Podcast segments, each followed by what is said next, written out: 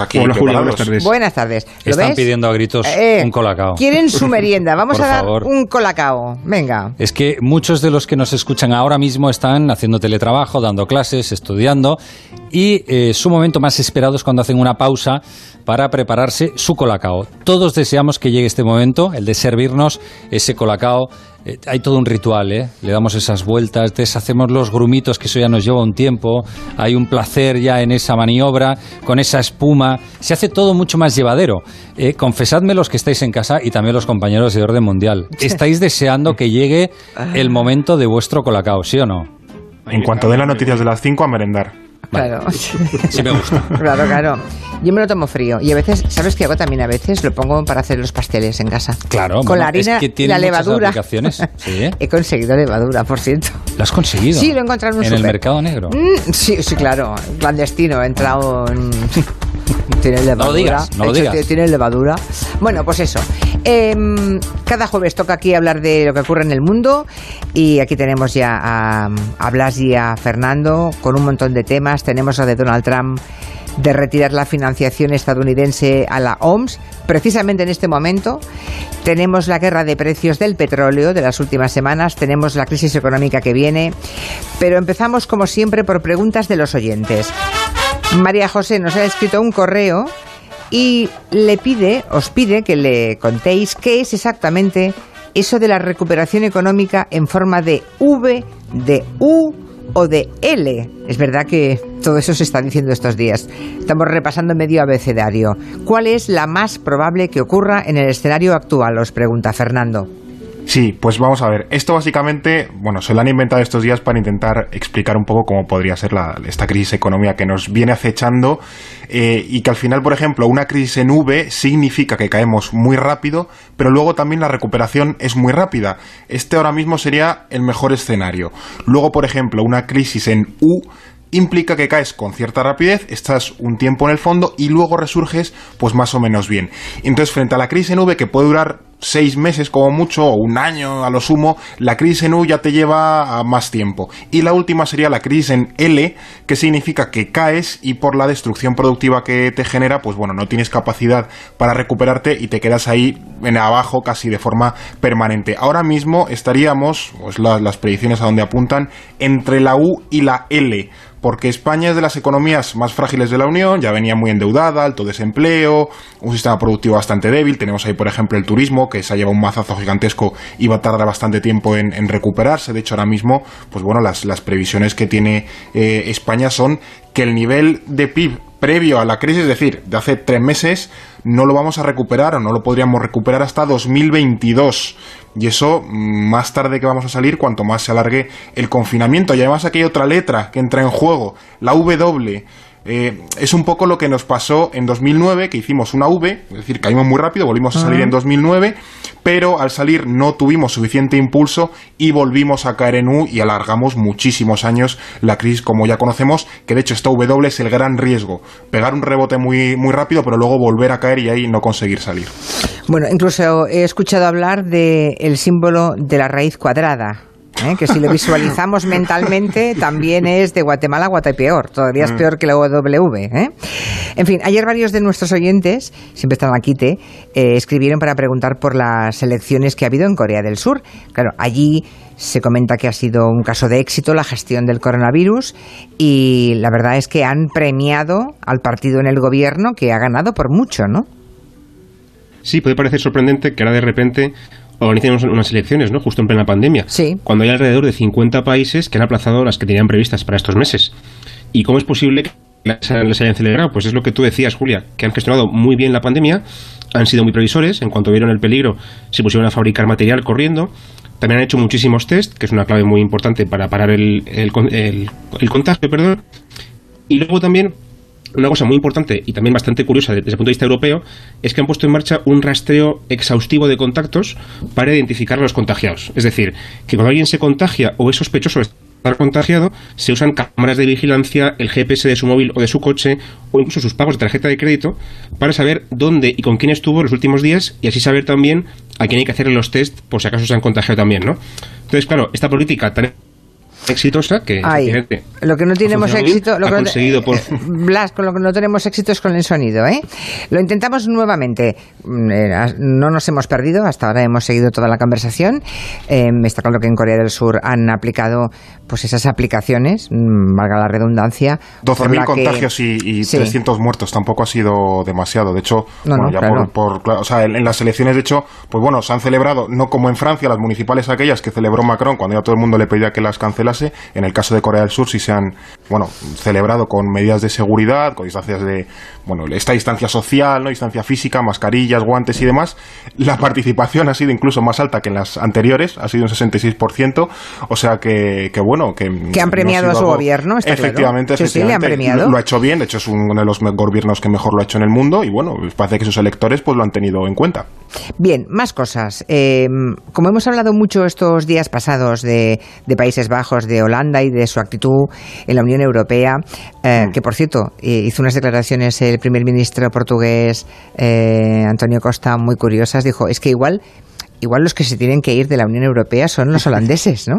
Nos ha hecho un par de capotes ya. El sí, la verdad es que sí, estuvo ahí con una lucidez y una agudeza mm. enorme, ¿no? Si son los únicos que están en contra, pues a lo mejor son ellos los que tienen que abandonar la Unión Europea. Bueno, al hilo de la actitud de Holanda, hay un oyente llamado Héctor que pregunta si es cierto que Holanda, junto con Irlanda, son los paraísos fiscales que tenemos dentro de la Unión Europea.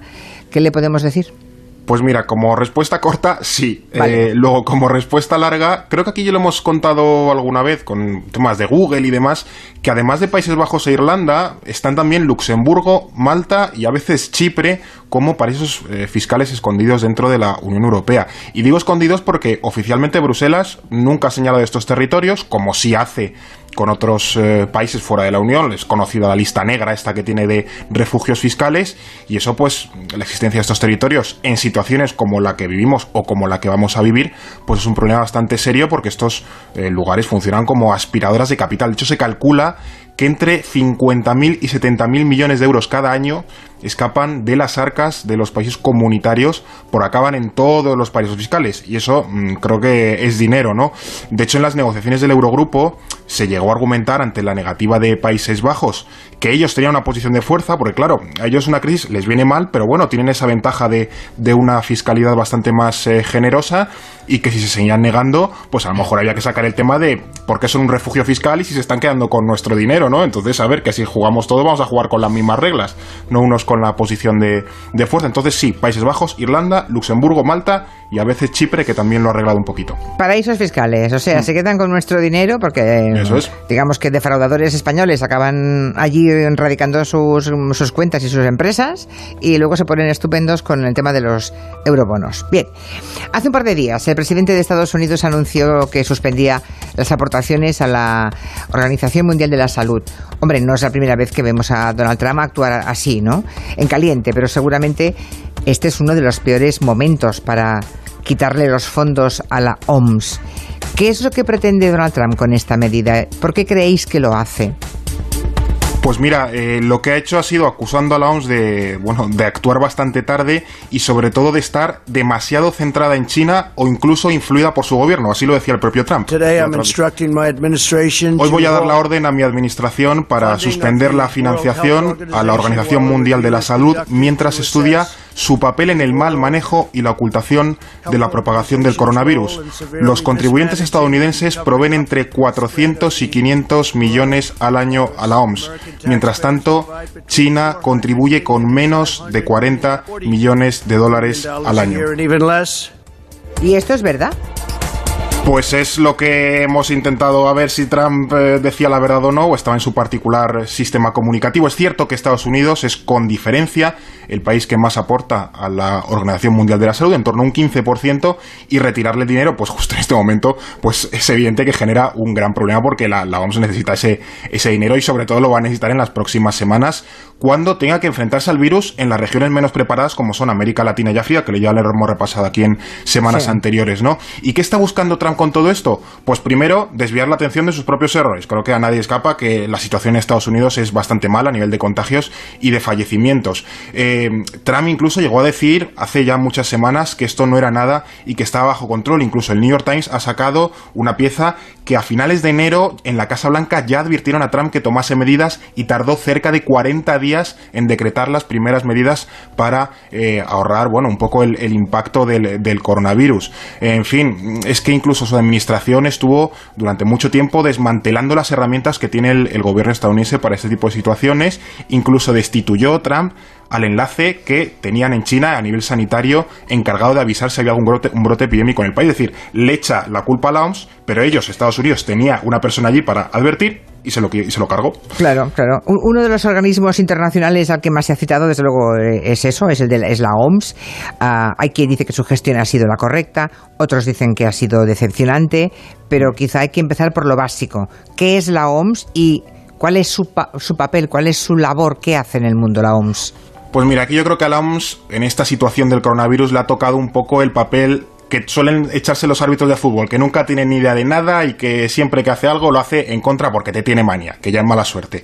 El caso es que esta organización, que está dentro del paraguas de Naciones Unidas, nació en 1948, después de la Segunda Guerra Mundial, con bueno, la, finalidad de mejorar la salud de la gente, como derecho humano básico que es. Así que su función es, en realidad, pues dar un poco apoyos a los gobiernos que deseen mejorar la situación sanitaria de su país y coordinar un poco los esfuerzos eh, sanitarios a nivel mundial y nada más. No pensemos que es que hay más artificio, no. De hecho, sus alertas o cuando declara una emergencia es algo meramente declarativo, no tiene una consecuencia formal, es básicamente un aviso para que, los estados, que son quienes tienen realmente las competencias sanitarias, se pongan las pilas.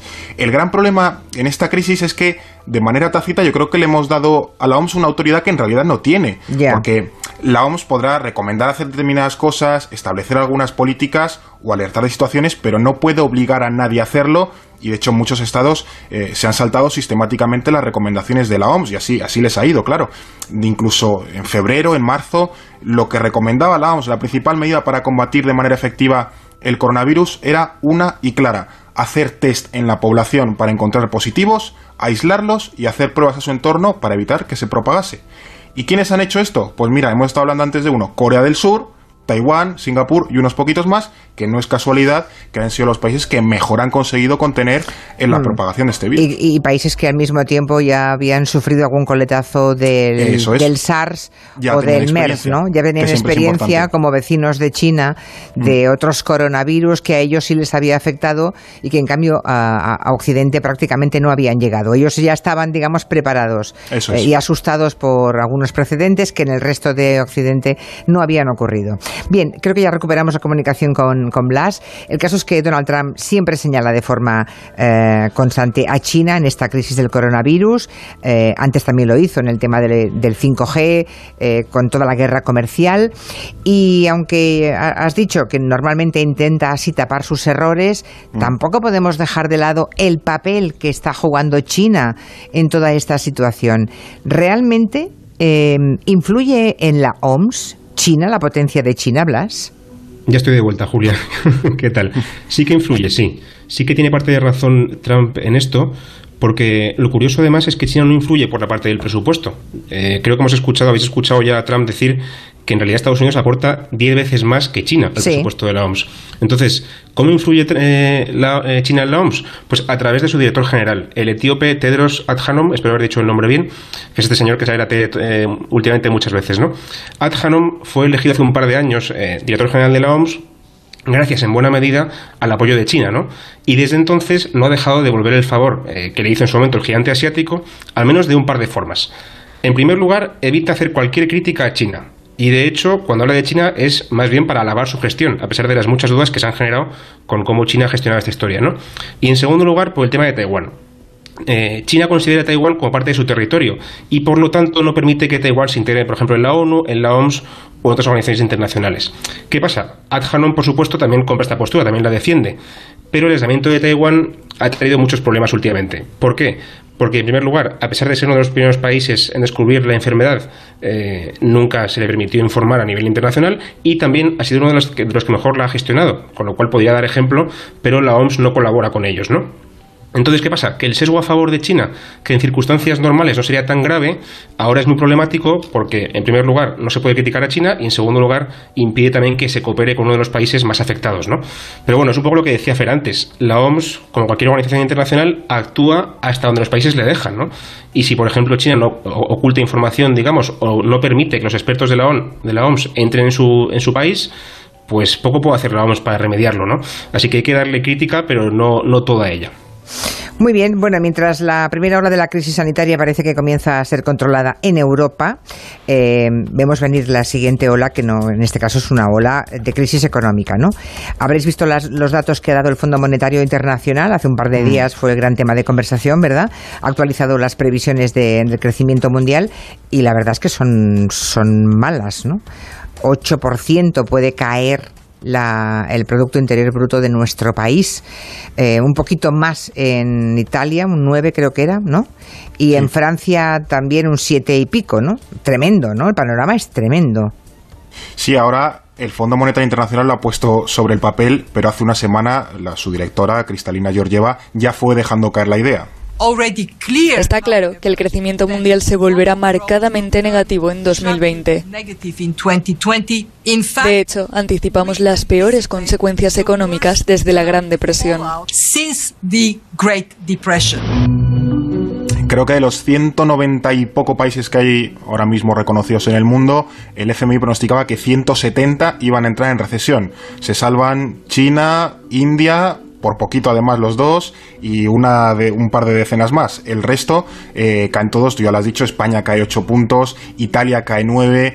Eh, bueno, en líneas generales el mundo, por ejemplo, va a caer 3 este año y subirá 5,8. Eso sería una, por ejemplo, una crisis en V, pero como ya hemos visto, pues las economías, por ejemplo, del euro eh, no van a tener lamentablemente ese desempeño, va a ser bastante peor porque va a caer un 7,5% este, este año la economía del euro y subirá un 4,7 el que viene, que es evidente que no, no da como para compensar, así que ya nos iremos como mínimo hasta 2022.